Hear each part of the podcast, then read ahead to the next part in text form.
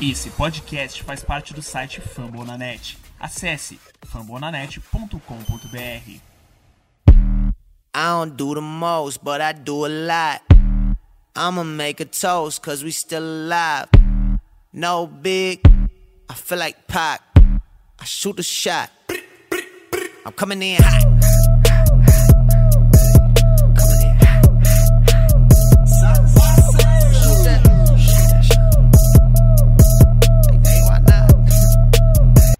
Calma, calma, calma, calma. Quem fala com vocês é Kleber.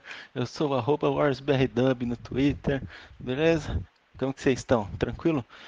Seguinte, eu vim aqui para trazer uma notícia para vocês e é o seguinte: a partir de hoje, de hoje, da data que a gente está postando esse esse episódio, a gente traz para vocês é um um anúncio. A gente teremos uma disponibilização para vocês com é, a Spalding, certo?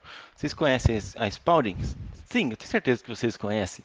A Spalding, aquela que é, patrocina as bolas da NBA, patrocina as tabelas, tem, tem acessório para encher bola, tem uma sequência de coisas legais para vocês adquirirem, para temos bolas, temos tabela, então tudo isso é, vai estar vai tá lá no site deles e eles dis- disponibilizaram para a gente 10% de desconto.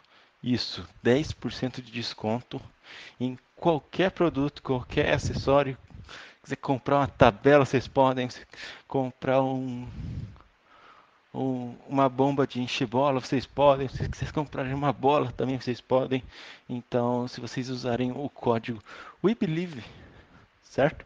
Código WeBelieve lá no lá no, no site da Spalding, que é www.spaldingbrasil.com.br.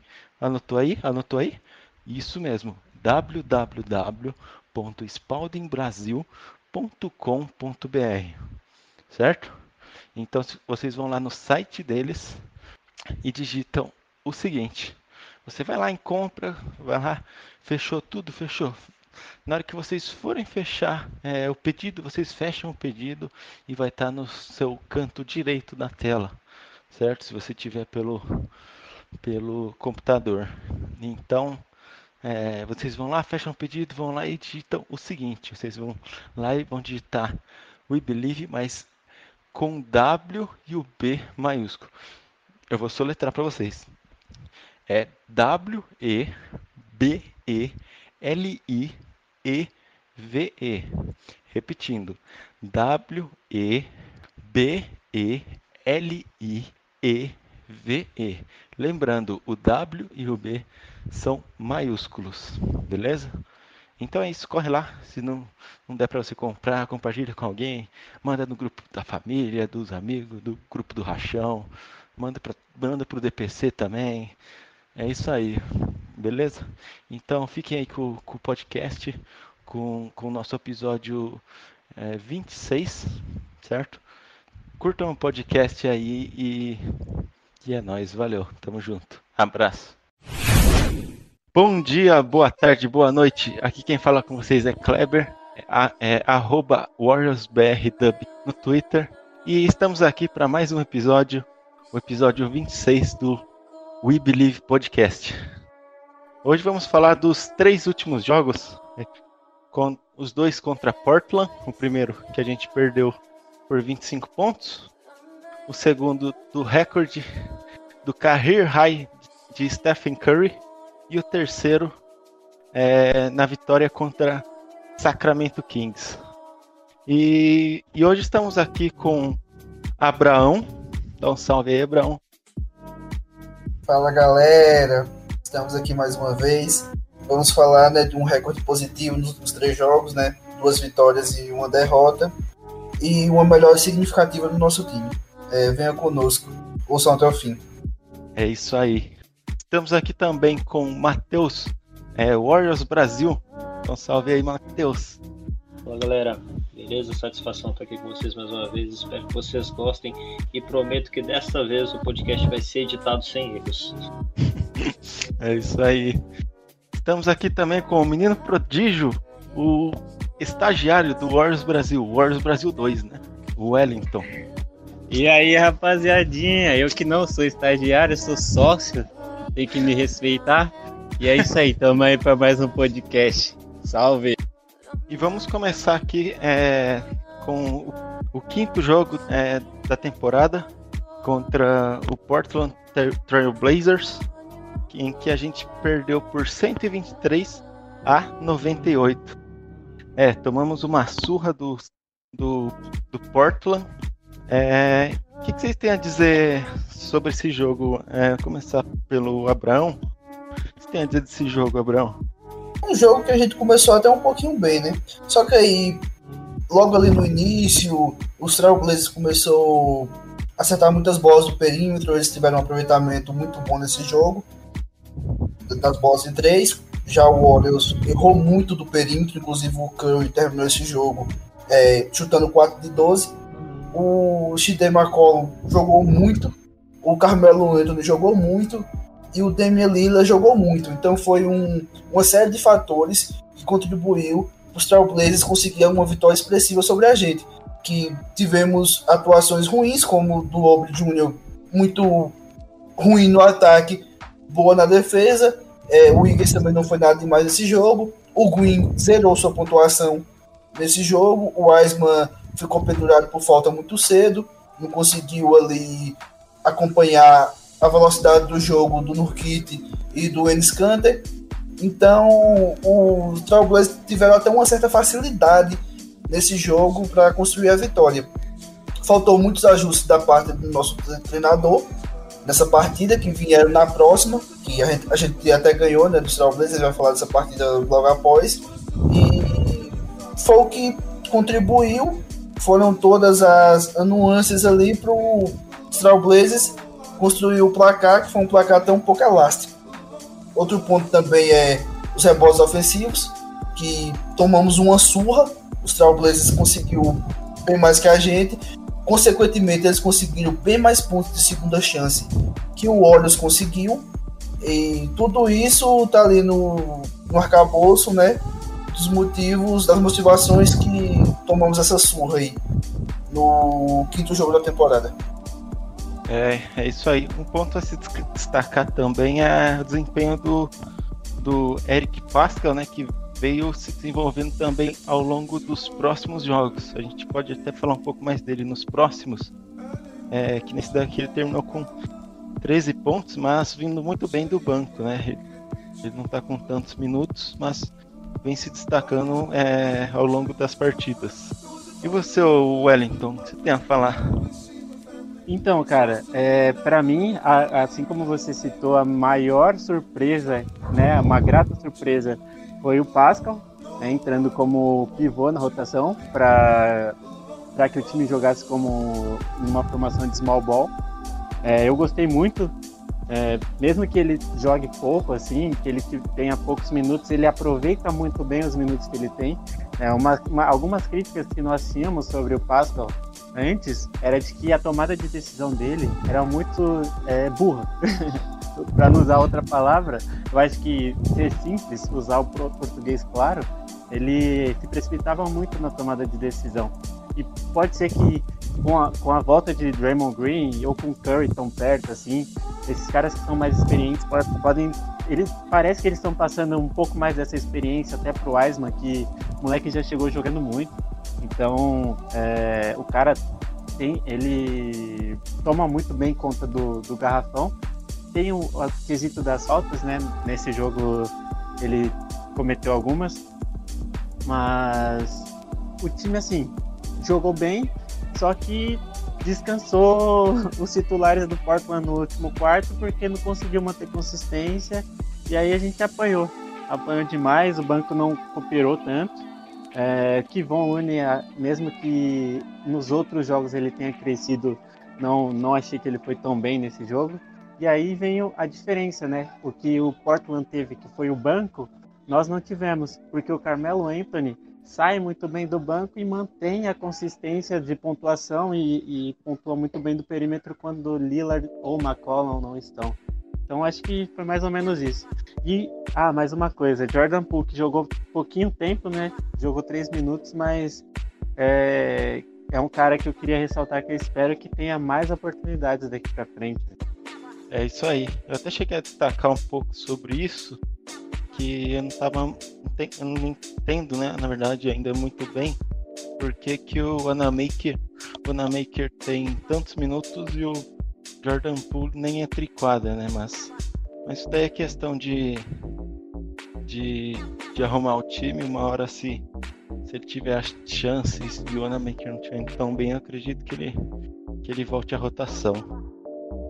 É... E você, Matheus, o que tem a falar pra gente?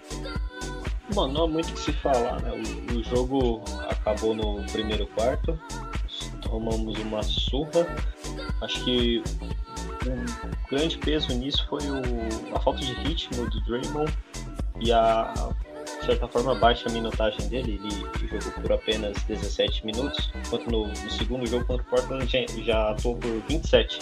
Então, a falta de ritmo dele prejudicou um pouquinho o nosso desempenho.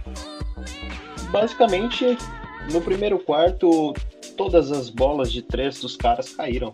Eles eles só foram marcar uma, a primeira bola de dois pontos quando já, já tinham marcado 18.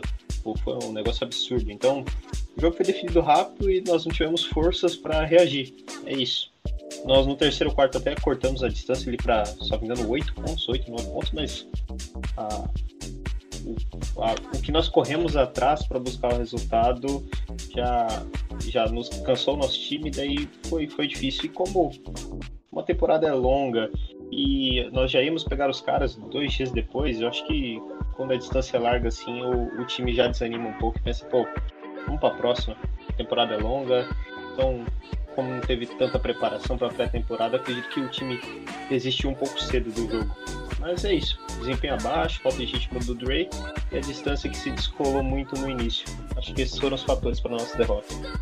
É, isso aí. É um fator também que eu reparei durante a partida foi que é, eu acho que faltou também um pouco de consistência, porque é, no começo eles abriram uma vantagem de 15, 20 pontos e em duas, três posses eu lembro que é, o Golden State já chegou a encostar, diminuindo a vantagem para 10 pontos, 12, por aí.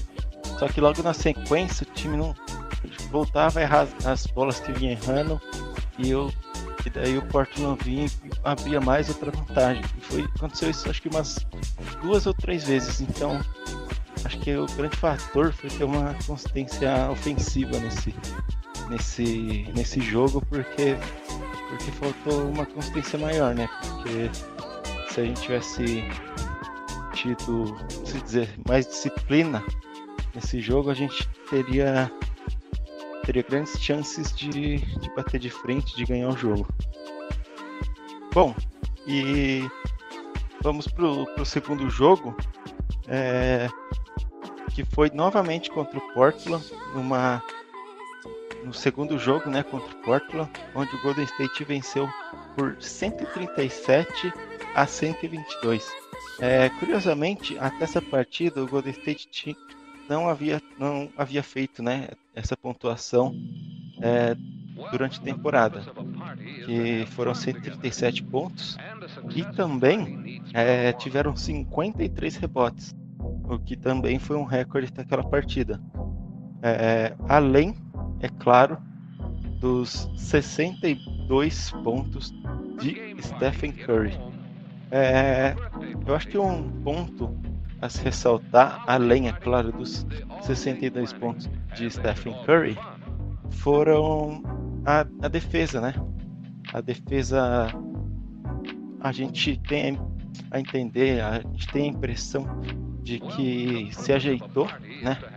Nesse jogo, as adaptações que tinham que ser feitas foram feitas e foram corrigidas, e é o que se espera, porque durante a temporada a gente ouvia bastante é, que as coisas iam se, se adaptar, iam se adaptar, e a gente não, como torcedor, a gente não estava vendo muito resultado.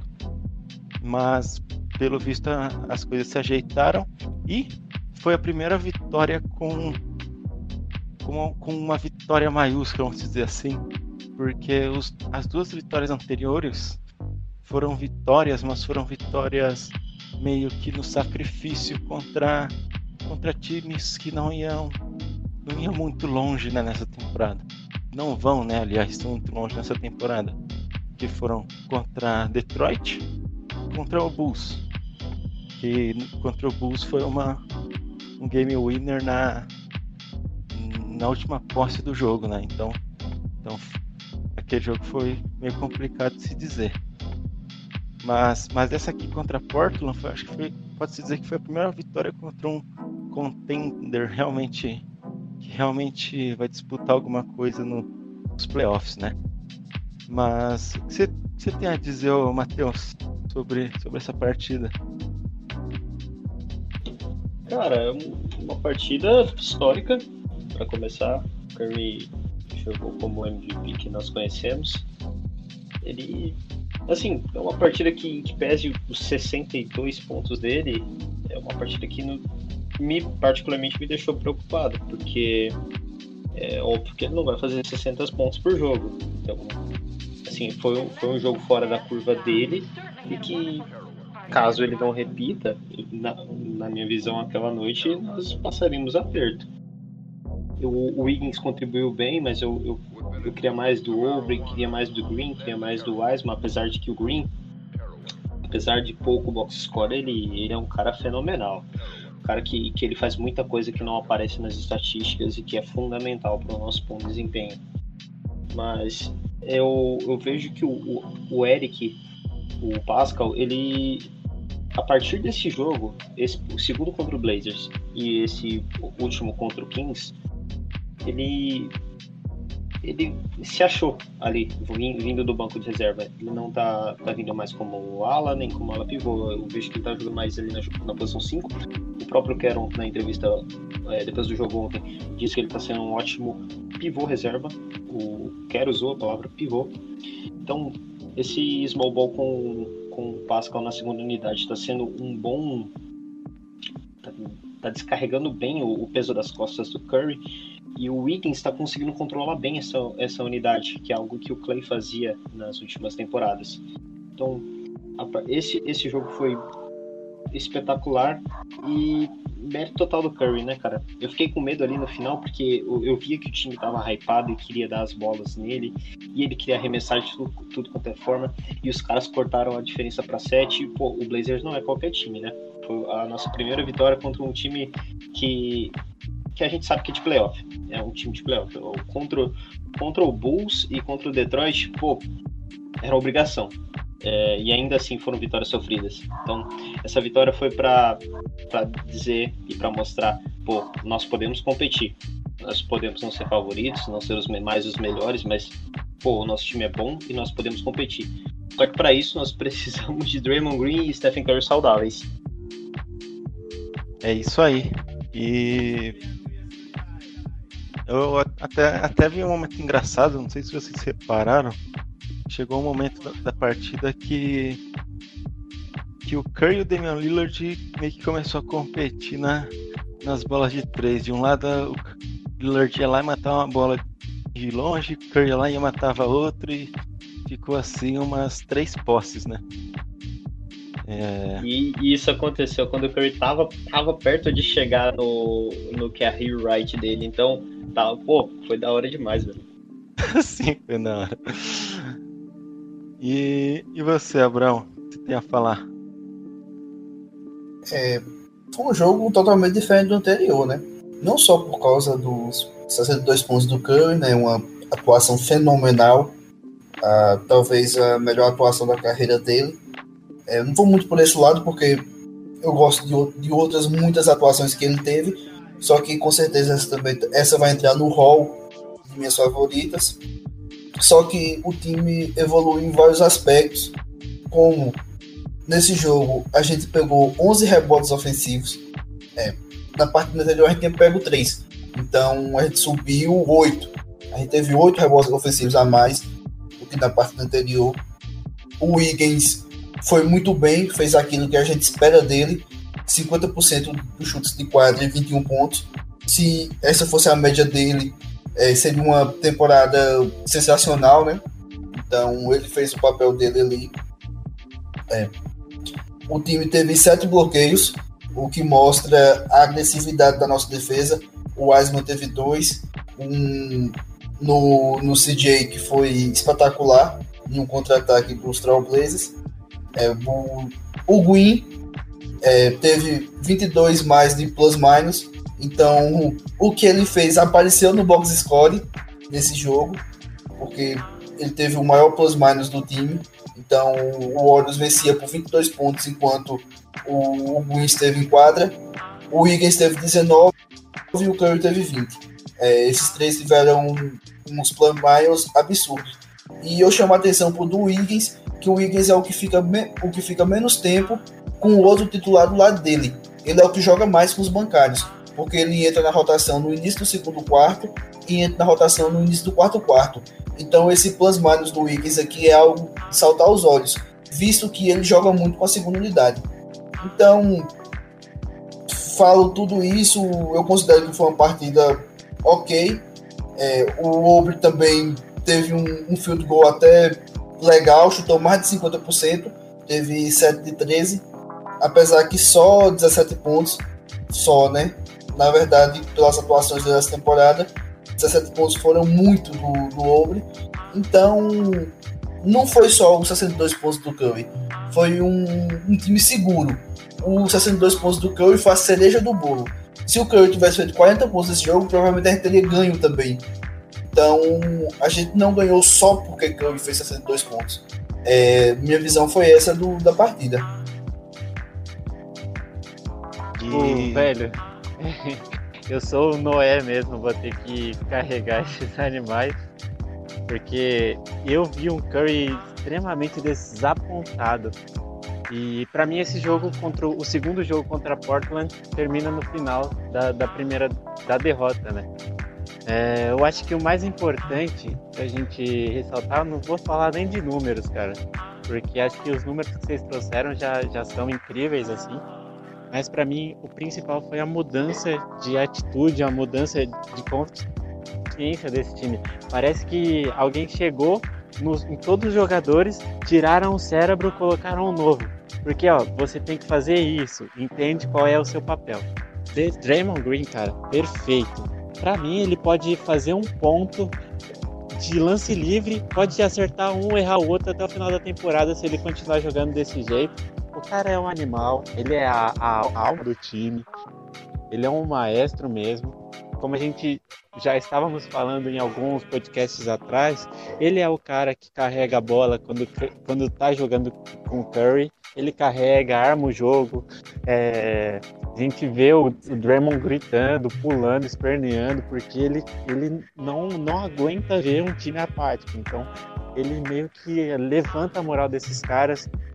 É muito interessante começar a perceber que Andrew Wiggins entendeu o papel dele. Tá, ele não sabe o papel dele por completo, mas ele já começou, velho ele, Uber Jr. Não adianta a gente pensar que vão ser substitutos do Play, não adianta a gente pensar que vão jogar da mesma forma, mas bater de frente e os caras sabendo a função que eles têm que fazer, isso já é muito. Tanto que esse jogo reflete no próximo, né, do back-to-back -back contra o Sacramento. Porque a gente vê que realmente, ah, beleza, o Pascal entendeu a função dele, vai jogar de small ball no, de pivô, ah, beleza e aí ele tá entregando. Então, o mais interessante é você ver o time entregar, é ver o Draymond Green no modo né, Prime Supreme, porque, velho, é, aplaudo. Você vê zero pontos, um ponto no box score dele, mas isso é de longe aquilo que ele fez. E assim, é, eu fiquei muito hypado. Eu acho que se tivessem três overtimes, o Curry ia no, meter 90 pontos e poucas ideias com Portland né? Porque Damian Lillard falou, cutucou o Curry, tudo bem que ele falou verdades, as defesas não são as mesmas de 4, 5, 6 anos atrás, até porque o Warriors mudou o jeito de, do jogo ser jogado com as bolas de 3.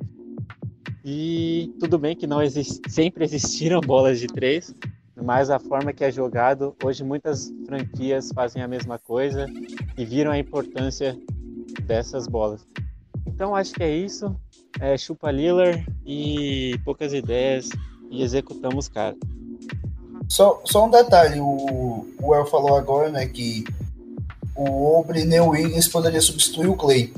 É um detalhe, um detalhe curioso que nos últimos cinco jogos o Wiggins tem média de 21,9 pontos. A melhor temporada da carreira do Clay, ele teve 22. Então, não é que vai substituir, mas é um cara que, que pode conseguir suprir pelo menos a pontuação do Clay. Porque ele, ele realmente entendeu o papel e a necessidade que o time dele, do time tem dele, principalmente quando ele está jogando com a segunda unidade. Porque se você olhar nos inícios de segundo e quarto quarto, o, o Wiggins está com um aproveitamento muito bom. Porque é a hora que ele está sozinho em quadra, só com bancários, e é a hora que ele coloca a bola embaixo do braço e está conseguindo pontuar. E isso é muito importante porque em muitos jogos ele conseguiu manter a gente, como contra os Pistons, por exemplo, que ele conseguiu manter a gente no jogo. Então, realmente, ele está desempenhando um papel fundamental nessas últimas partidas. E Abrão, só, só mais uma coisa. O Wiggins está jogando, está mantendo as médias com as características dele. Parou de forçar a bola boba de três. Isso, isso, isso. Inclusive, ele teve uns aproveitamentos de mais de 50% da bola de três né, nos últimos jogos. O que mostra que realmente ele parou de forçar. Sim, é isso aí. Um detalhe também que o. Só um detalhe que eu lembrei aqui agora é sobre sobre a atuação do, do Curry foi, foi o seguinte: é, o Draymond Green deu uma declaração é, depois desse jogo e ele falou o seguinte: que o Curry sempre chega na quadra, é, no, no, no pré-jogo ali, né, na, do aquecimento, ele sempre chega na quadra, é, começa a brincar com a bola, começa a fazer suas palhaçadas lá que a gente conhece. Mas nesse jogo, nesse jogo em específico, ele falou que o, que o Curry chegou quieto, não tava falando muito e que ele tava tipo 100% focado na partida, tá ligado? Então, então vai também do, do mérito até antes do jogo do, do Curry já, já entrar focado nessa partida. Que provavelmente ele queria mostrar para todo mundo que, que o Curry está de volta, né? E, e mostrou. Então, na, na entrevista pós-jogo, ele deu uma declaração falando que ele levou pro pessoal o que o Lillard falou sobre que não é mais o mesmo time dos últimos 4, 5 anos para carregá-lo. E, assim, Michael Jordan fazendo escola, né? Stephen Curry ficou puto e meteu 62. É isso aí, ele falou, falou do meme do. Vocês lembram do, do meme do Jordan, né? Mas sim, vamos... sim.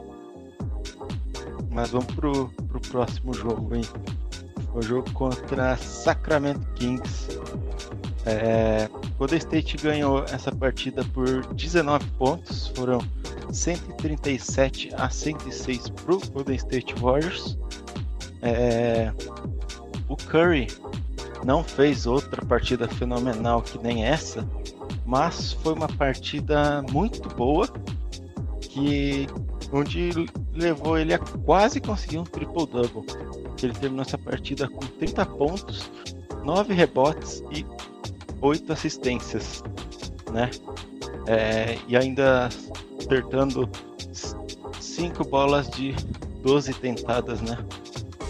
É, foi uma partida. Essa partida aqui foi uma partida para se destacar, né? Do, do coletivo do, do Golden State Warriors porque foi um coletivo muito bom, que contou com uns 18 pontos do Kelly Jr. e 16 pontos do Andrew Wiggins. Na minha visão, o Kings não é um time horrível que nem estão, é, com todo respeito, né? Mas são times bem ruins, o time de Bulls e, e Detroit Pistons. Então, então eu acho que é, o Kings é um time vai ficar ali entre décimo e oitava posição, né? Na minha visão. Então não é um time horrível, mas também não é um time que vai disputar playoffs, vamos dizer assim. É, então essa partida foi boa e eu acho que acho que o Golden State está finalmente achando o seu ritmo e achando o seu jogo, né? porque porque nas partidas anteriores a, aqui, ao, ao segundo jogo contra Portland, o The State estava oscilando. Uma hora ele jogava bem no ataque, outra hora jogava bem na defesa e não conseguia manter as duas coisas em equilíbrio, né? Já nesse, nesse jogo e contra Portland, você pode perceber que tanto o ataque produziu bem, quanto a defesa é, produziu bem também, né? Porque é, você via todo mundo correndo, todo mundo rotacionando, todo mundo é, chegando na hora certa pra, na dobra, chegando na hora certa para marcar seu cara e, e você não via. Era muito difícil assim você ver um, um arremesso fácil do time do, do Kings. É, tava sempre chegando alguém na dobra, sempre chegando alguém na cobertura, então então a defesa estava sempre rotacionando bem. Porque grande que da questão no início da temporada era é, a que nível era a nossa defesa. É, se dizia que a nossa defesa era uma das top 10 né, da NBA. Nos cinco primeiros jogos, não foi. Né? Não foi, porque tomava 20, pegava time contender, tomava 20. É, foi assim até o primeiro jogo do, é, contra Portland, né?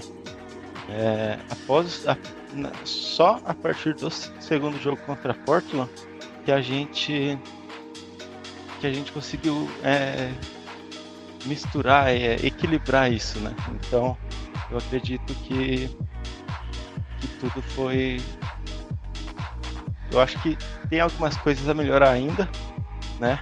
Mas eu acho que agora, agora a gente pode dizer que a gente tem uma defesa boa e um ataque bom, né? Então, é só uma, eu acho que esse é o caminho. Esse é o caminho que a gente está agora, é, é, o caminho certo, é o caminho que a, que a gente tem que ir. E, eu acredito que o, que o vai fazer as mudanças necessárias e vai ajeitar o time. É isso aí. E começar agora com, é, com Wellington tem a falar do jogo, Wellington? Cara, é, se o jogo contra Portland foi para cada um entender seu papel, esse jogo contra o Kings foi para o banco mostrar que sim, realmente é, dá para contar com todos. É, cara, não tem muito o que falar porque é até engraçado.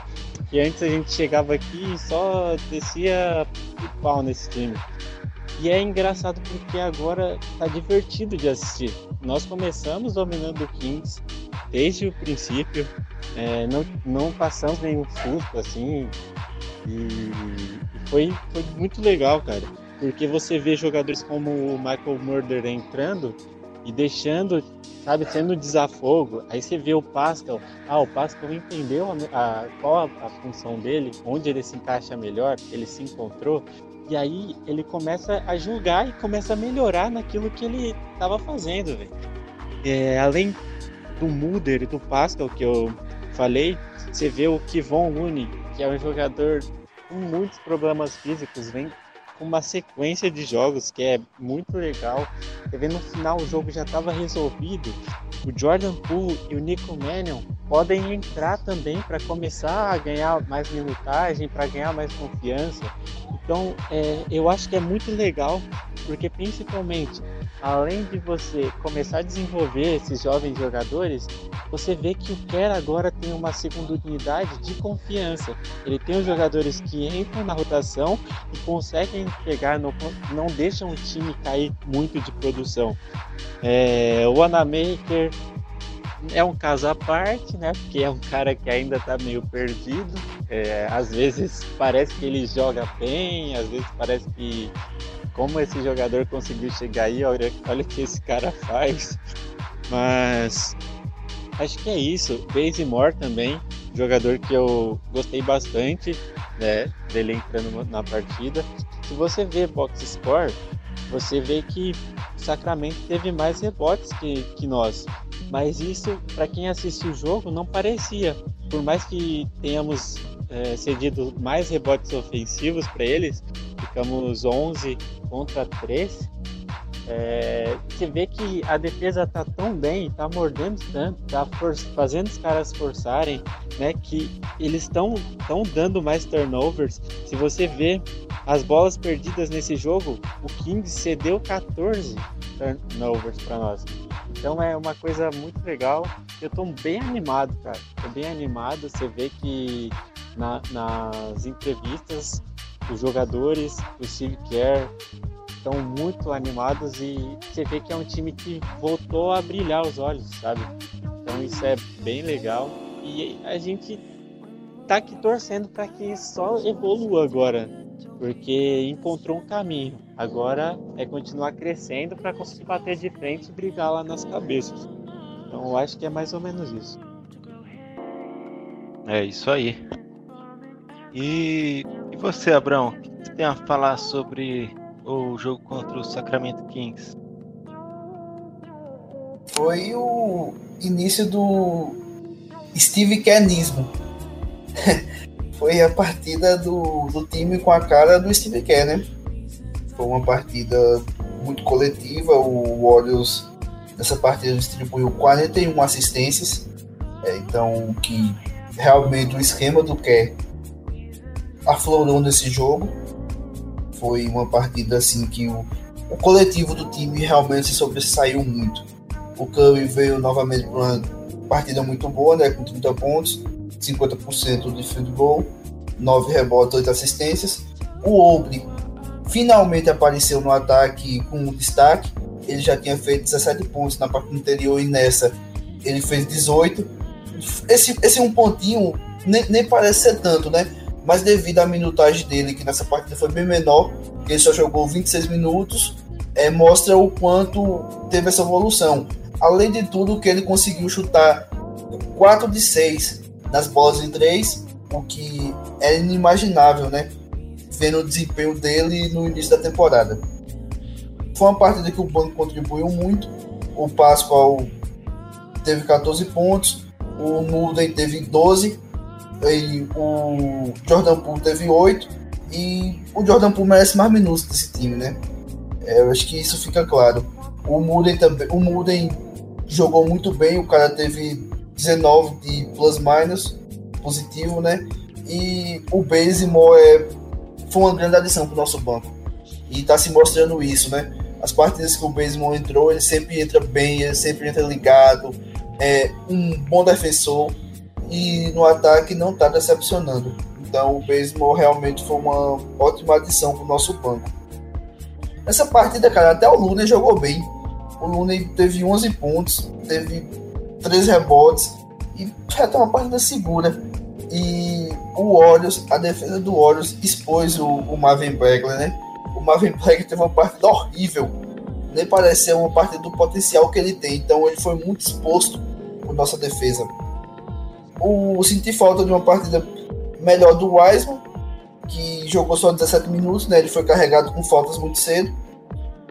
É, então senti um pouquinho de falta de uma produção maior dele, apesar que ele teve uma dunk muito bonita no jogo, né? O, o Green teve 5 pontos, foi a maior pontuação do, da temporada dele. O Wiggins novamente contribuiu bem com 16 pontos e nossa defesa teve no total seis blocos. Então, realmente foi uma partida que todo mundo contribuiu, foi uma partida muito coletiva. É isso que a gente espera do Warriors, né? É isso que a gente espera de um time que tem Steve Kerr como treinador. Um time muito coletivo, um time que roda muita bola, um time que muita gente carrega a bola. E que foi, que foi isso que aconteceu e o resultado foi muito bom. Foi disparada a melhor atuação do, do time na temporada e evolução, né? A gente falou no, no podcast anterior que o time estava evoluindo e essa evolução está chegando. Essa partida mostrou que a evolução está chegando. É, temos dois testes de fogo agora, né? Contra, contra o Clippers em sequência, dois jogos seguidos contra o Clippers, e vamos testar essa evolução, né? Tomara que o time continue assim, né? Todo mundo contribuindo, todo mundo jogando bem, que o futuro é promissor. É isso aí. O vocês falaram do Looney.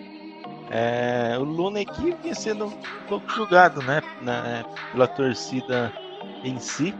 Com, é, muitos diziam que eram, eram jogos ruins, outros diziam que não eram jogos é, tão bons assim e que o Looney é, nunca mais iria voltar como era antes.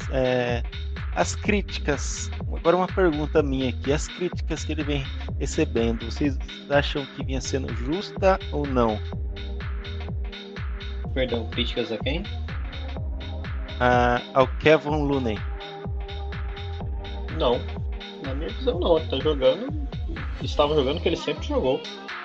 Sempre foi desse nível e me surpreende que ele não, não está sendo poupado, não tem minutagem reduzida. Por mim, o Looney vai irretocável essa temporada.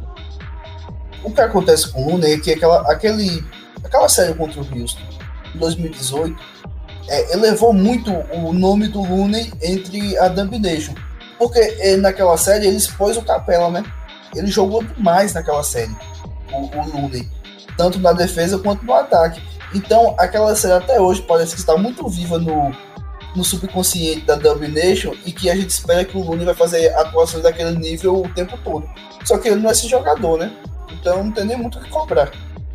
Mas além disso, só fazer uma ressalva, o problema do Looney não é técnico. Ele é um ótimo jogador, um role player ótimo, excepcional para vir do banco ou para iniciar também, mas é um jogador que sabe cumprir seu papel tecnicamente.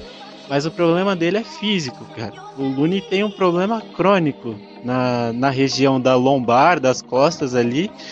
E, cara, o cara tá tentando se tratar, se manter saudável, porque não é fácil. A gente sabe que às vezes para uma pessoa que não é atleta, esse problema, principalmente quando chega no frio, é sofrível. Imagina um jogador profissional que tá tomando pancada o tempo inteiro, que, tá, que tem que proteger contra caras de 100 quilos, saca? Então não é tão fácil assim. A, é, pra mim, o Looney tá dando uma volta por cima sensacional, velho. Porque eu mesmo, já, já pra mim, ele era um jogador aposentado. É, com a idade que tem, aposentado. E ele tá provando que tá se esforçando. Eu não sei o que ele tá fazendo, não sei o que o staff do, do Golden State Warriors está fazendo para manter ele saudável, porque ele vem de uma sequência de jogos, mas o problema dele é físico, não técnico. Exatamente. É, agora vamos pro Matheus. É, e você, Matheus, o que você tem a falar sobre concretizar, né, sobre o jogo? Cara, então, o Wellington Abraham você já, já falaram basicamente tudo. foi um jogo que todos os titulares ao, aos reservas foram irretocáveis. O desempenho foi perfeito. Foi um jogo onde nós vimos o quão importante é, é Draymond Green para o nosso jogo. E que o Kelly Oubre Jr. tirou das costas dele aquela obrigação de matar a bola de 3. Teve, sabe, não terminou 4 de 6 o Wiggins foi consistente novamente. Curry fechou a partida com 30 pontos. Foi, foi todo mundo muito bem. O Wanamaker, ele. Me irritou algumas vezes, mas eu, eu sei que ele é assim, é um role player, não, não vai melhorar. É, é esse é o nível dele. O, eu queria ver mais Jordan Poole em quadra, acho que todos nós queremos. Acho que o, o fator para o preferir o Wanamaker é puramente a experiência porque se não for isso não tem explicação. E uma coisa que me irritou bastante, cara, o acho que foi o Wellington falou que o que os Kings tiveram mais rebotes que o que o Warriors. E assim, eu eu fiz uma aposta ontem no jogo que o o Wiseman ia ter mais de 6 rebotes e meio. Então, eu torci muito pro Wiseman pegar muitos rebotes. Ele terminou o jogo com 5. E uma coisa que eu reparei, queria que vocês reparassem também, porque eu não vejo ninguém falando disso, é de como ele nem tenta pegar rebote de ataque. Não é que ele não consegue, ele nem tenta. Ele, ele vê o Curry arremessando o Wiggins, seja lá quem for, ele não tenta, ele desiste e já volta correndo para recompor a defesa. Quero reparar nos próximos jogos se, se tipo, foi só contra o Kings, ou se ele realmente tem essa preguiça de pegar rebote ofensivo. Porque uh, vocês podem perceber se vocês verem é, melhores momentos ou é, o VT do jogo, a tape do jogo, os rebotes ofensivos foram todos do Kings. O, o Wiseman tem um, parece que tem uma pequena dificuldade nisso, e a dificuldade não é nem de conseguir, é de tentar. Mas fora isso, jogo espetacular. Voltando à tua pergunta do podcast anterior, Abraão, sobre quem, que, quem é o nosso líder, esse, esse jogo deixou mais, nos deixou mais na dúvida ainda. Não esse jogo, na verdade, né? Essa sequência, porque em um jogo o Curry faz 62 pontos. No outro, o Green doutrina de forma excepcional em assistências, rebotes e, e presença defensiva. Então, é, eu acho que fica cada vez mais claro que nós temos dois líderes. Não, não tem como tirar um sem, sem desmerecer o outro. Então, é um jogo que, assim, nos coloca com uma expectativa de competir muito contra o Clippers. É claro que o que a gente pode estar falando aqui daqui dois dias pode ser besteira, porque a gente pode tomar um cacete deles. Assim como a gente tinha uma expectativa de bom jogo contra o, o Portland e acabamos sendo surrados. Mas eu acredito que nós vamos jogar bem. Acredito que, que que nós possamos competir, principalmente porque hoje eles jogam e nós temos um dia de descanso, eles vão para back-to-back. Então, se o Kawhi jogar hoje ou se o Paul George jogar hoje, eles podem ser poupados amanhã, dou uma minutagem menor. Então, acredito que o nosso nossa maior chance de vitória está ali no primeiro jogo contra o Clippers, não no segundo. É isso aí. É, você, você falou da, da do Curry e do Green quem que é o verdadeiro líder, é, eu concordo que os dois sejam é, os dois sejam líderes. Eu acho que, eu acho que se a gente fosse fazer uma analogia é, em forma de metáfora, é, muitos dizem que o Green é o coração do time. Então, se Green é o coração do time, uh, a minha metáfora seria que Stephen Curry seria é, as artérias que ligam é, Draymond Green e Stephen Curry. E, e sobre a previsão, é, agora vamos fazer uma previsão aqui sobre para o próximo podcast, né? É, vamos fazer uma previsão aqui sobre os próximos jogos. A gente tem uma sequência de Clippers, Clippers e Raptors. Dois jogos contra o Clippers e um contra o Raptors. Qual a previsão de vocês para esses, jo esses jogos, né?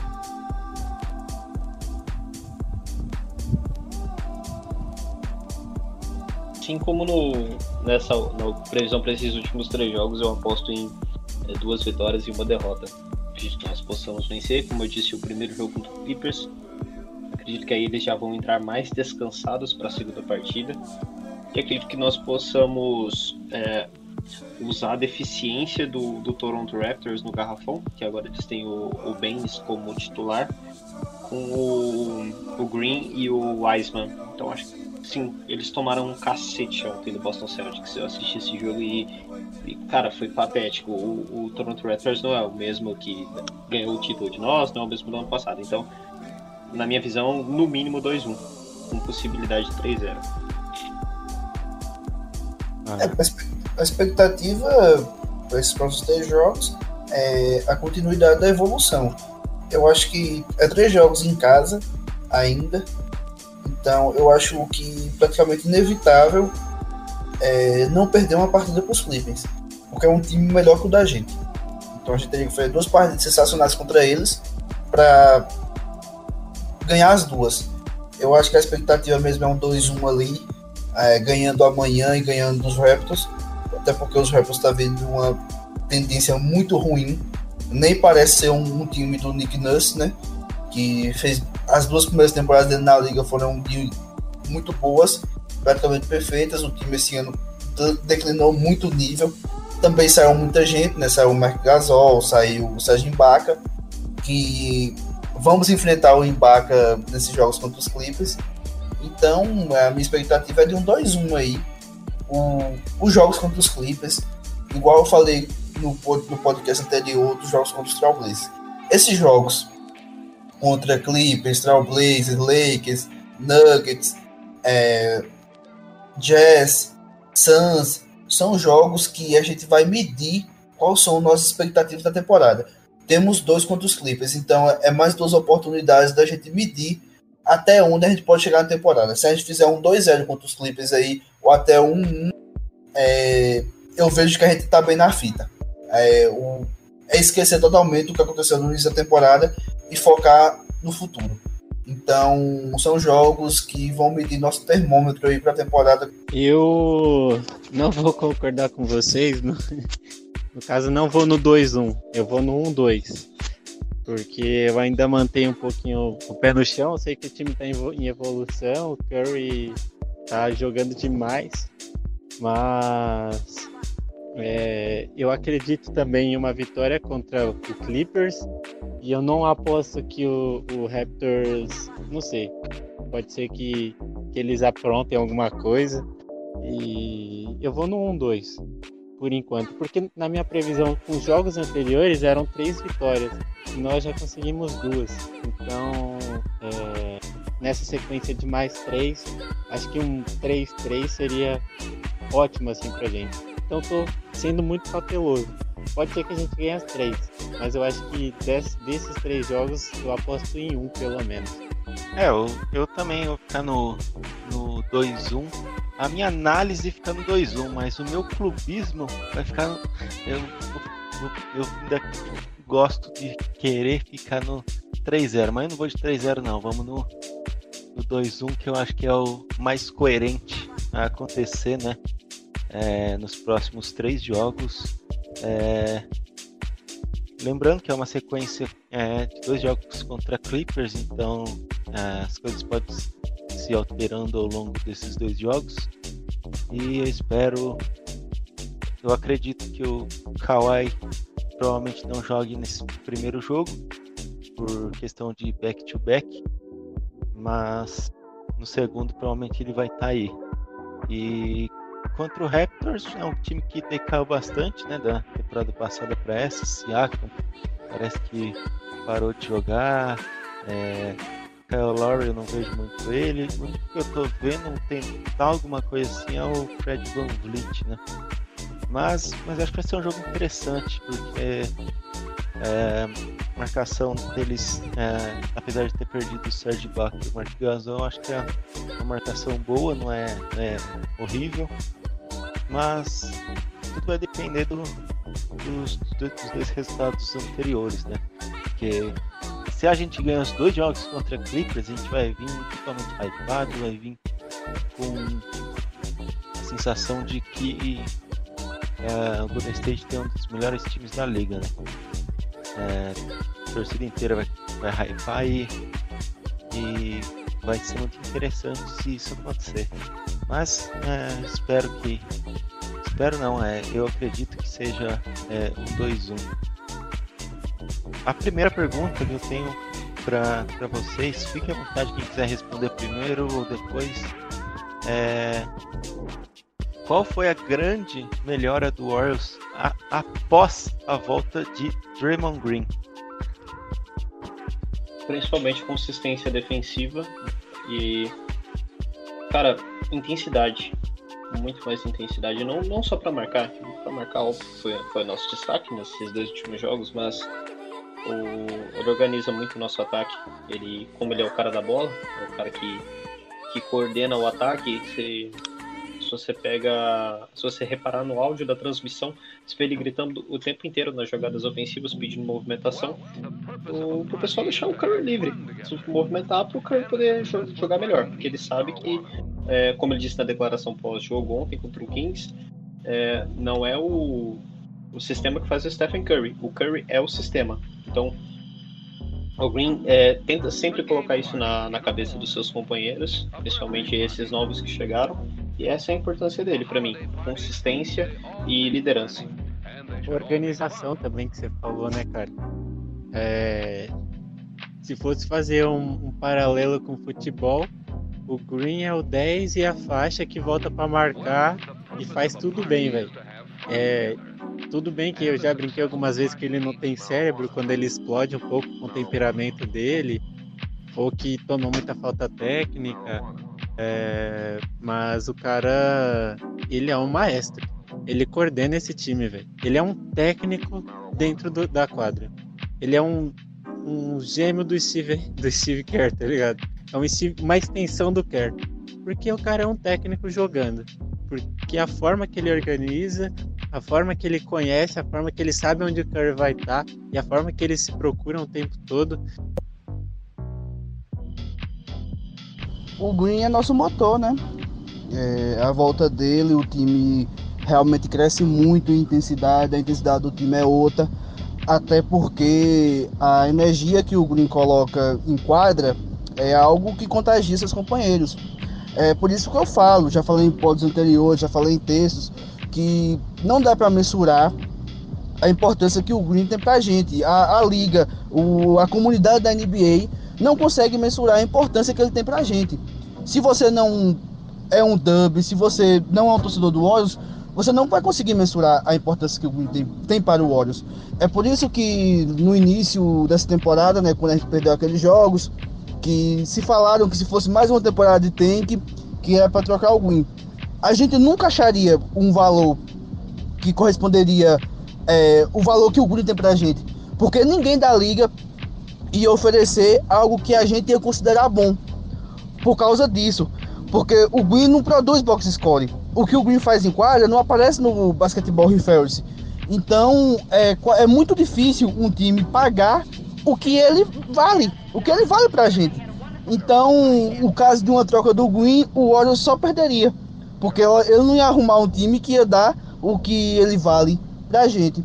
Então o Green é isso, o Green é nosso líder, é o cara que acredita no vestiário, é o cara que você vê ele dando dicas pro Wiseman, dando dicas pro Higgins, pro Obre. Então ele é esse cara, ele, ele a vontade, a gana que o Green tem de vencer, a, que ele põe isso em quadra, é o que pode levar a gente às alturas, porque realmente ele é o motor do time, ele é o pulmão e é um motor que nunca apaga. Você raramente vê o ruim apático num jogo. Então, a importância dele é essa. É realmente o cara que leva a gente a um nível mais alto. E não é jogando, não é porque ele é um grande jogador, é porque ele é um grande motivador. E, geral, e isso contribui muito no desempenho de alguns jogadores. E nossa melhora, nosso, nossa evolução se deve muito também à volta do Green.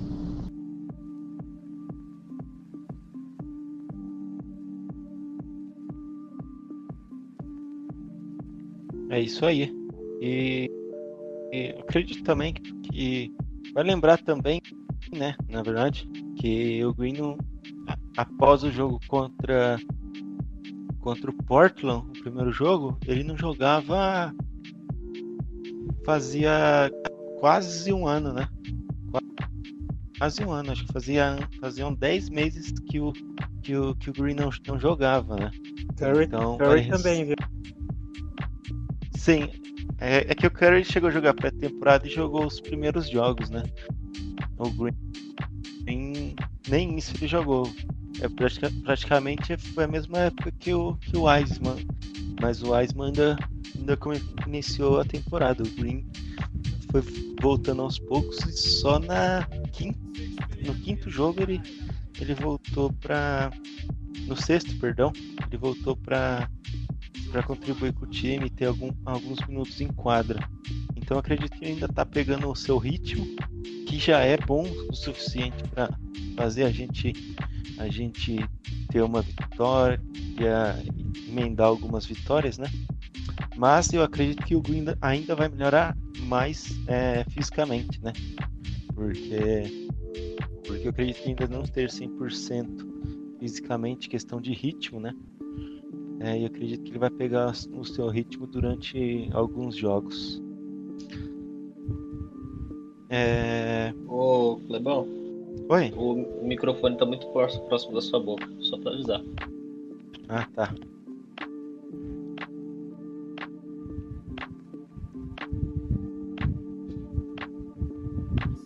É, outra pergunta aqui que eu tenho para vocês. É, o Warriors se credencia para qual disputa dentro da Conferência Oeste? Eu acho que você saltou um, amigo. Saltei um? Saltou a do Jordan Poole. Ah, é verdade. É, não vi ela. É... É, o, o Jordan Poole merece mais minutos? O que vocês acham? Cara, como a gente já falou até hoje mesmo sobre esse assunto, o Poole merece mais minutos. Ele, ele é talentoso. Você vê que ele é talentoso, ele é muito, muito novo. Ele saiu do college muito novo, diferente do Pascal, que era sênior. Muita gente não entende o quanto o quanto a quantidade de anos que você teve no college influencia no seu desempenho inicial na NBA. Então, é, influencia no seu piso de produção no início de sua trajetória na NBA. O Pascoal é sênior. Então, é, é óbvio que ele ia sair muito mais pronto do que o que o Poole saiu do, do college. Então, você vê que o Poole é talentoso. Então, não, como o Matheus já falou hoje, não dá para explicar o Anamaker ter tantos minutos e o Poole não ter. Porque o Poole merece tá em quadra e merece concluir o desenvolvimento dele.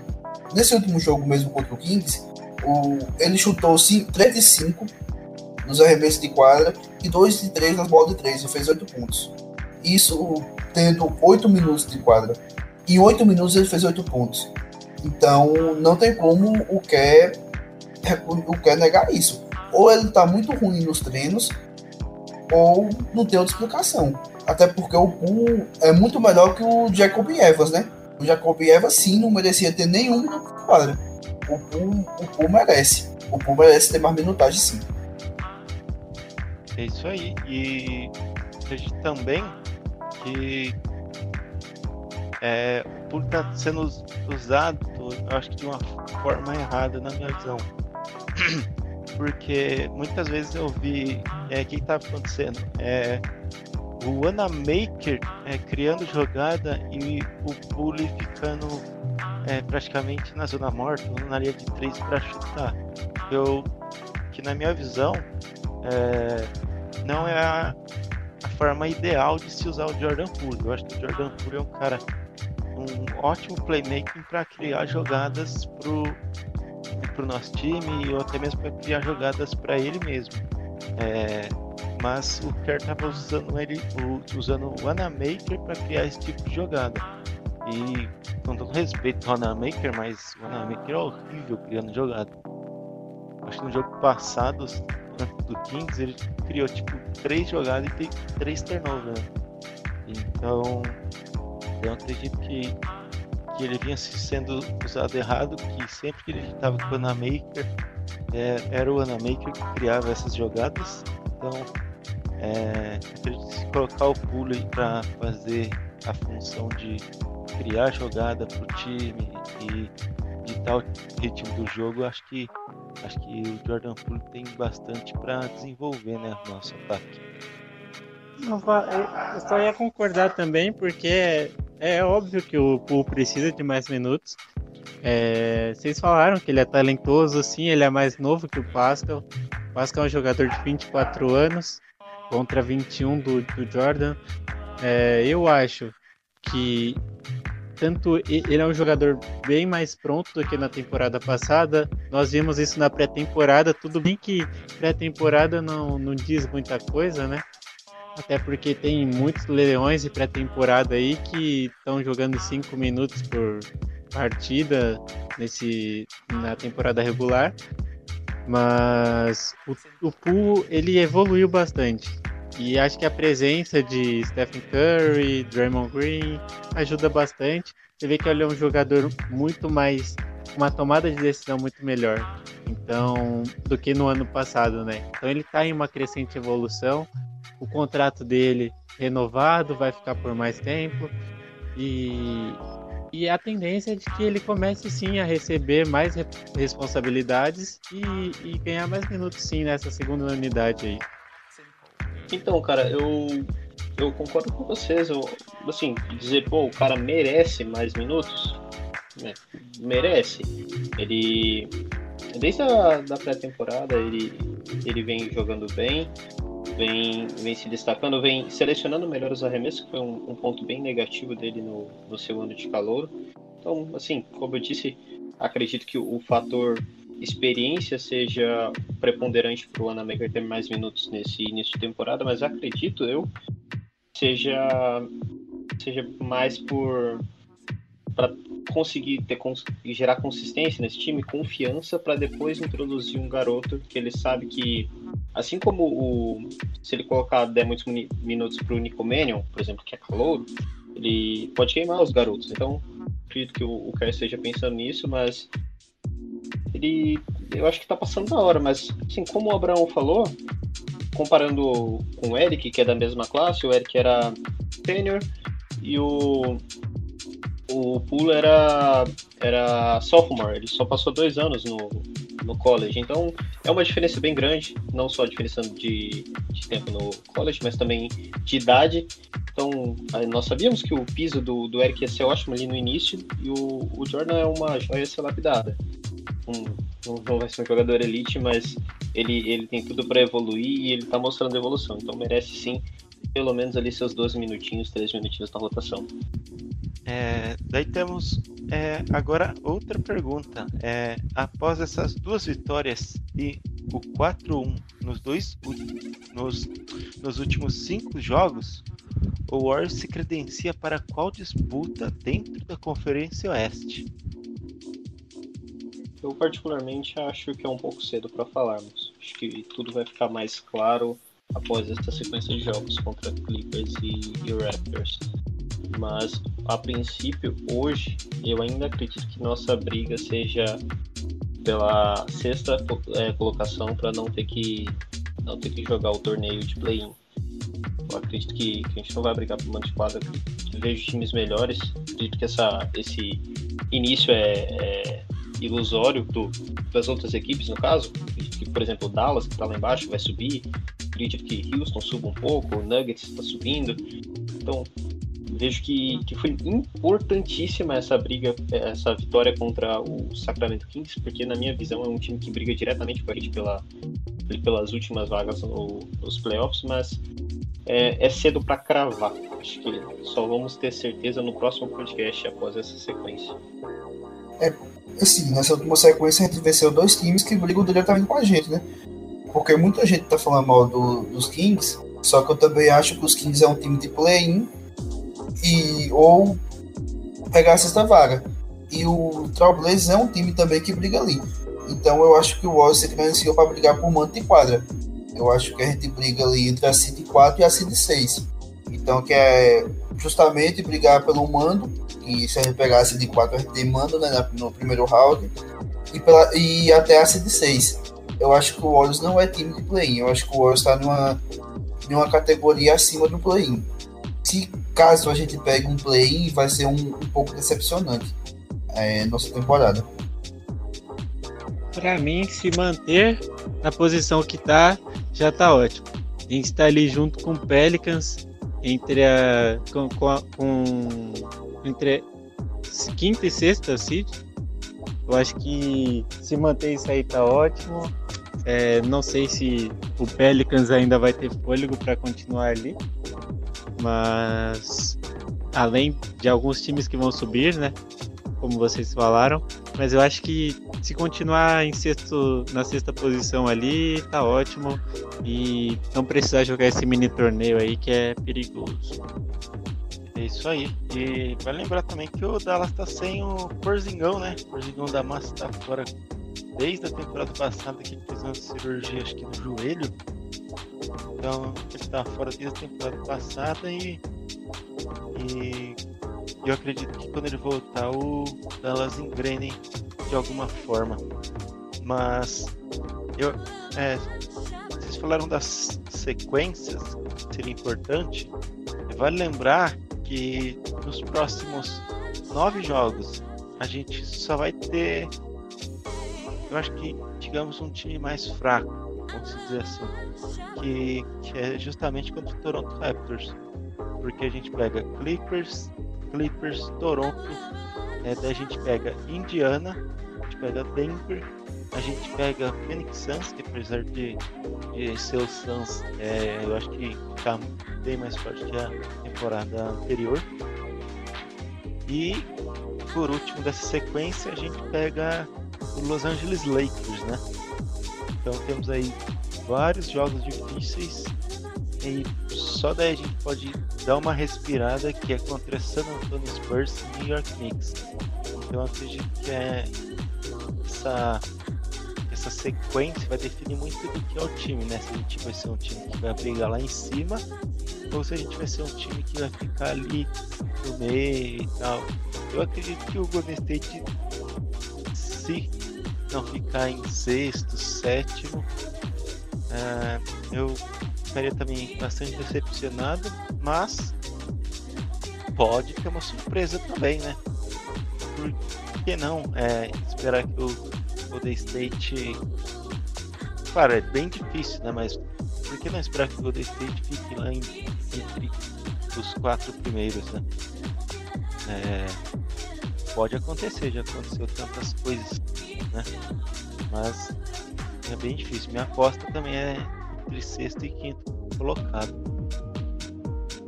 Cara, eu acho que essa sequência aí que você falou é importante não só pelos resultados em si, vencer ou perder, mas que a maioria dos, dos adversários dessa lista são da Conferência Oeste, então são confrontos diretos ali contra Clippers, contra Spurs, Phoenix e Lakers. Para mim são confrontos diretos e se perdermos nós saímos muito atrás. São confrontos que nós temos que pelo menos ganhar metade. Exatamente.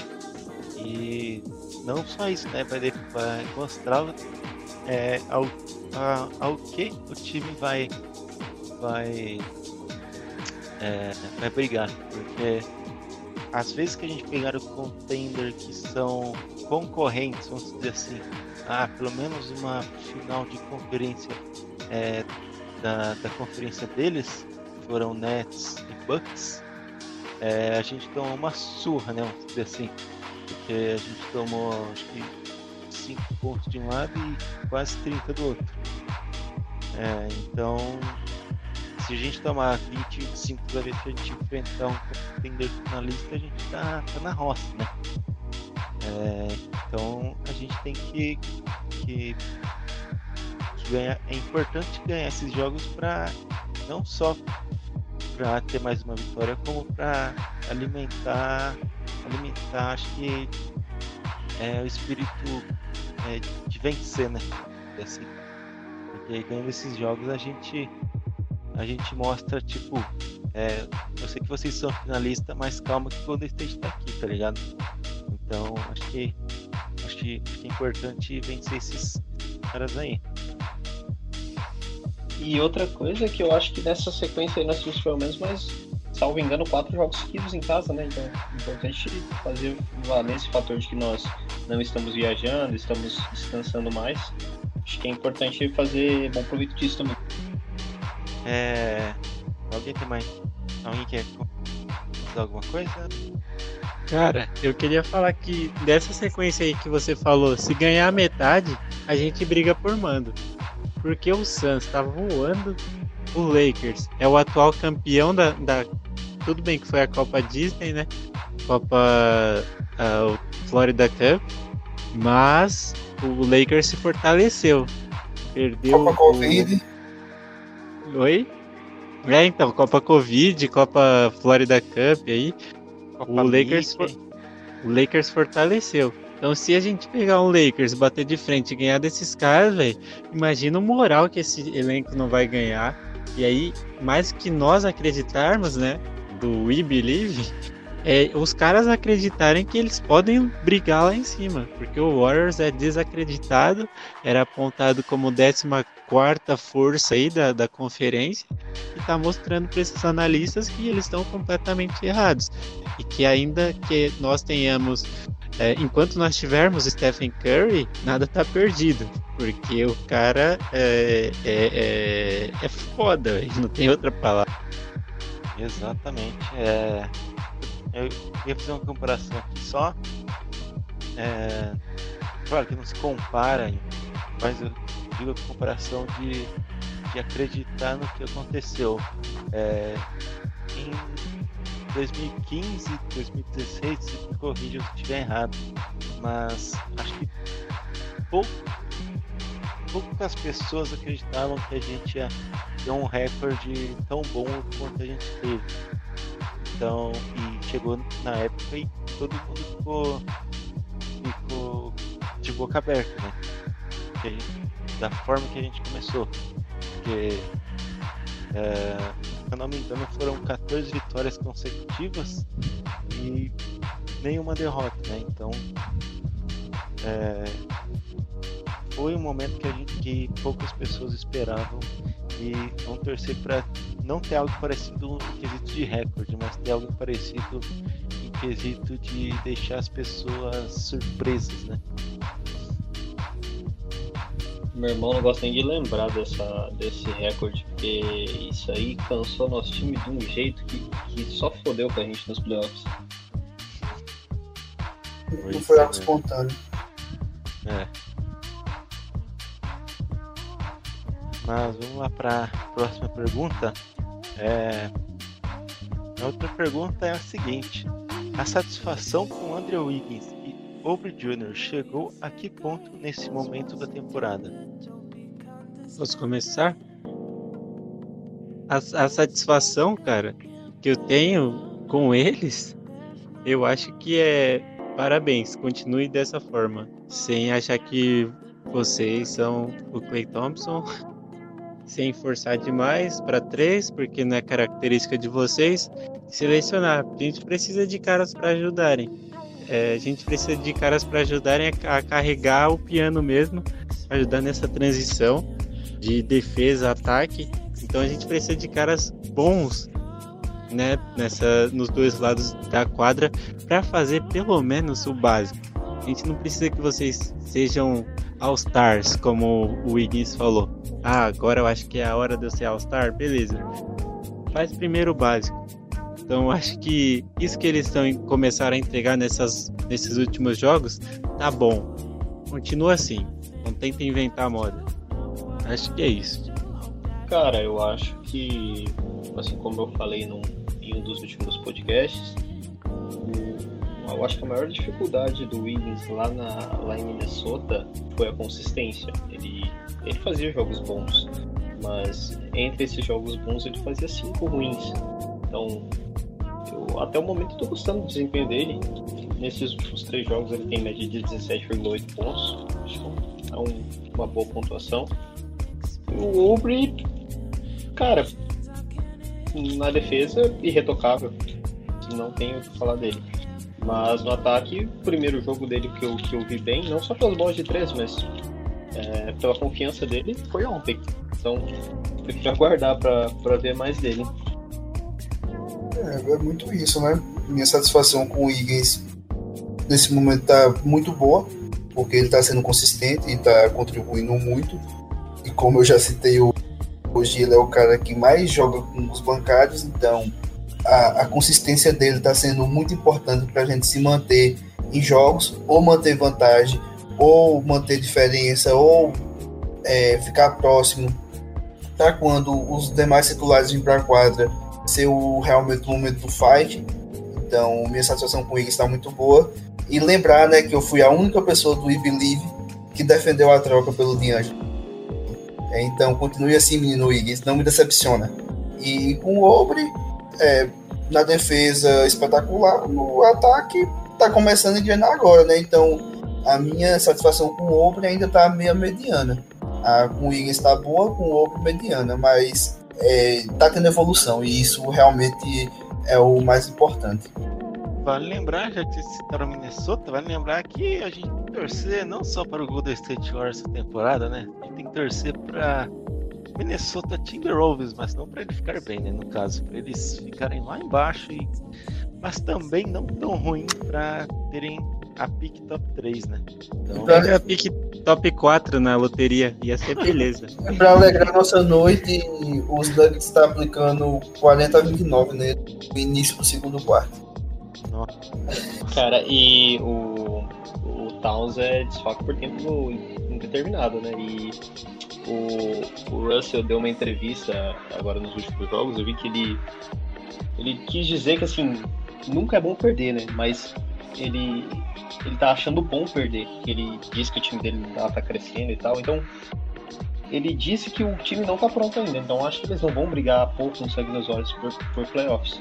acredito que nossa pique pode estar garantida.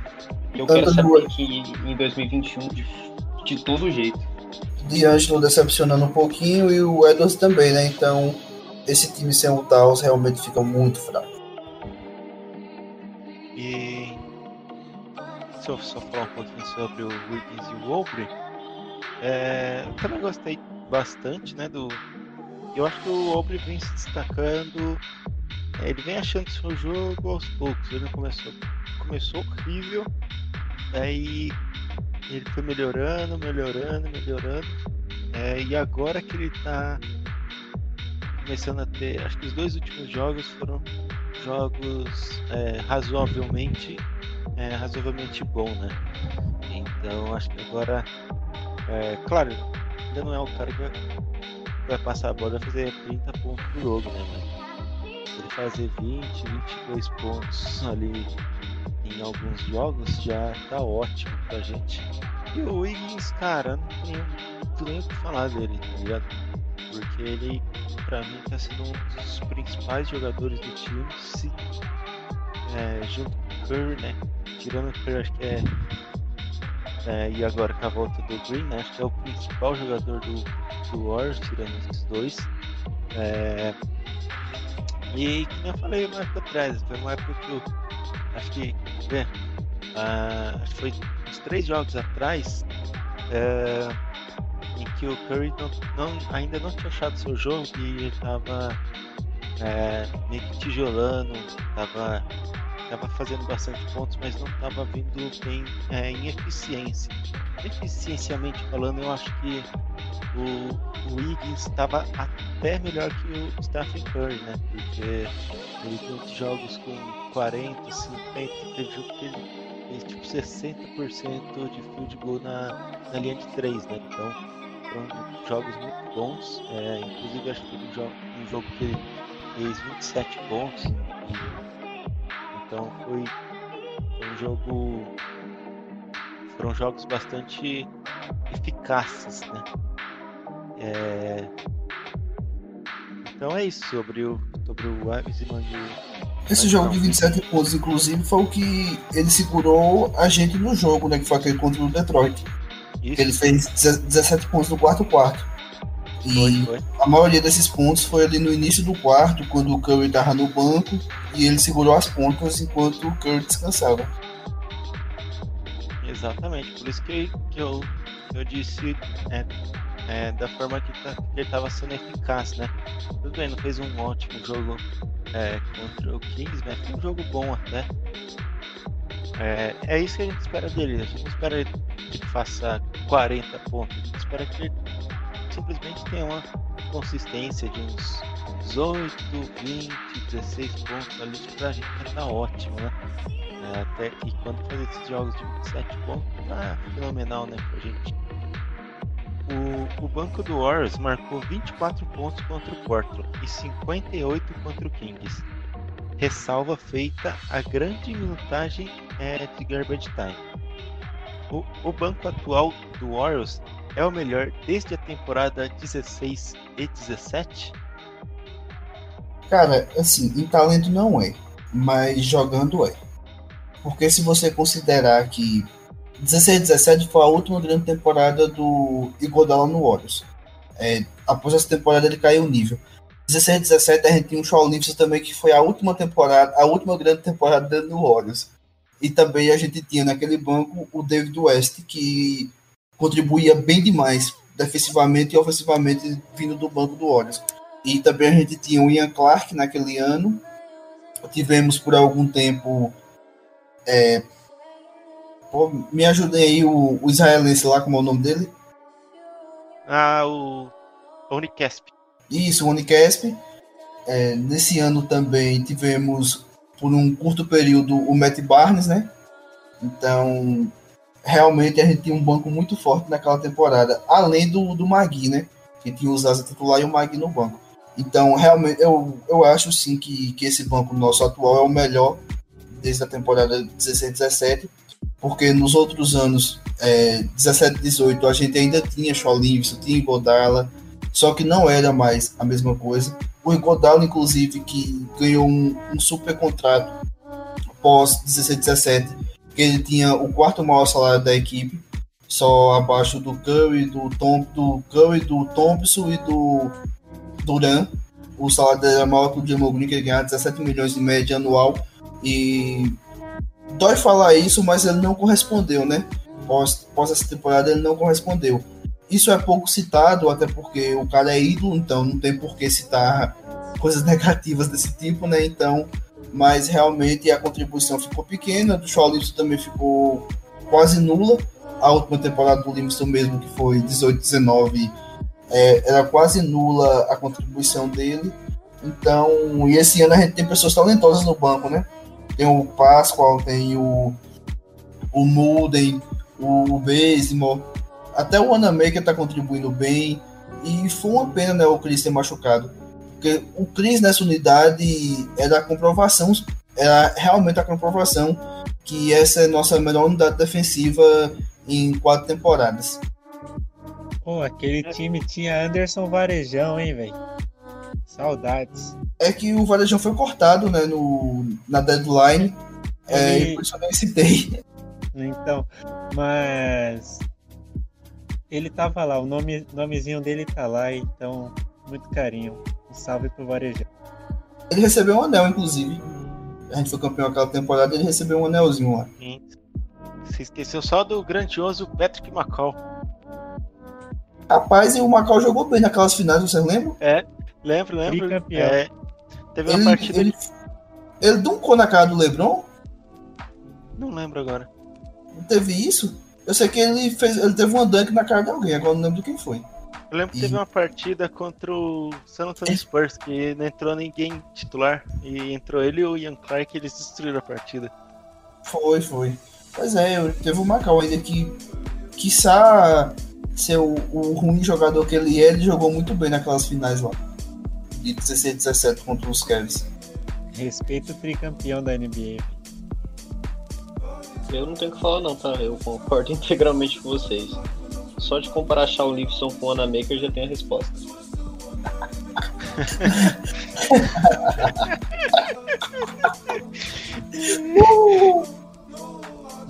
é, eu, eu acho que o time do Golden State ainda, eu acho que ainda é muito jovem, né, para falar alguma coisa, ter alguma opinião concreta, porque aquele time não era um time bem experiente. A gente até o Kerr já falou que aquele time lá era super entrosado. O, teve uma declaração que ele deu que ele falou o seguinte, falou que é, o time que vocês viram é, na temporada, na dinastia, né? E entre 16 e 17 é, foi um time excepcional, só que ninguém via meio que o papel de que eram de três, que foram três caras que o Bruno citou é, André Godala, Sean Livingston e David West. Esses caras eles não eram tão, não eram tão importantes na defesa ou no ataque, eles eram é, cruciais é, em pontos específicos. Então, basicamente, ele sabia é, meio que spot, né? É, de cada um, é, sabia aonde o Curry ia virar, sabia é, aonde o Curry ia parar, sabia onde o Clay Thompson podia filtrar, onde o Clay Thompson podia é, sair no off-ball, né? Então, então era um time bastante muito bem treinado, né? Mas também bastante com bastante química, né? Então, então aquele time lá acho que vai demorar, eu acho, pra gente ter um banco tão bom, não só uh, tecnicamente, mas uh, fora de bola, é, corte, tantas outras coisas que que o basquete tem, né? É, os caras faziam papéis que praticamente ninguém via, né? E isso era visto ali no, nos treinos que eles tinham. Então. Não só isso, né? Sim. É, não só isso, bom. Além de tudo tá falando, a gente olhava, a gente tinha, a gente tinha num vestiário um David West, um André Godard, um Shaw Livingston extremamente é, experientes. Então, tipo assim, a gente tinha muita muita experiência dentro do vestiário. E foi igual o David West falou. Quando rolou a treta do Green com, com o Duran, o David West tinha aposentado. E ele falou que se ele tivesse no vestiário, ele não permitiria aquilo. E quem é que ia, e quem é que ia duvidar? Imaginei quem é que ia peitar o quem é que ia peitar um David West no, no, no vestiário. Não tinha condições, né? Eu só lembro daquele. Eu só lembro daquele empurrão que ele deu no Tristan Thompson uma vez que o Tristan Thompson foi voar longe. Então. É, é isso, né? Então a gente tinha caras que tinha altivez na voz dentro do vestiário. Então, isso conta muito. Não é só o Green, não é só o Green, não é só o Curry, não é só o Durant, não é só o Thompson que falava no vestiário. Então a gente tinha voz de caras que altamente experientes, de caras talentosos, de caras que já renderam muito na liga. Os três foram All-Stars. Então, tanto o West quanto o Livingston, tanto o Igodala. Então, era, era uma contribuição múltiplas deles né, para a equipe. Finalizar o podcast aqui. E queria agradecer. uma, uma outra informação que a gente citou aqui sobre o podcast durante é o Paul George não tá jogando hoje, provavelmente poupado para amanhã. Mas em compensação o Kawhi tá. Ah, tá. É, então, provavelmente, eu acho, né? Eu, acho que o Kawhi vai jogar amanhã. É, Amém, irmão. Deus abençoe suas palavras. Bom, então é isso. É, finalizar o podcast aqui e agradecer ao Matheus, ao Abraão e ao Wellington por, por essa participação.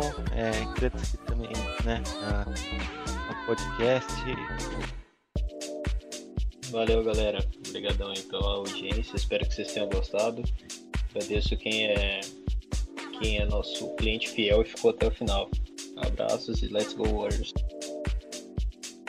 Valeu, meu povo. Até a próxima. Obrigado a todos que ficaram com a gente até o final. Espero uma sequência positiva aí nos próximos jogos.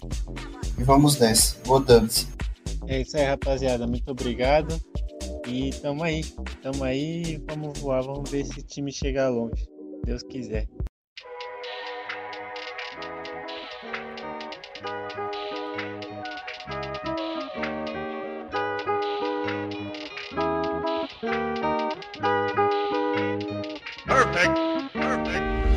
J'ai fait ma Gainsbourg, j'ai Toujours à la bourre, toujours à la bourre la selle, je pète une chevaux Des photos m'appellent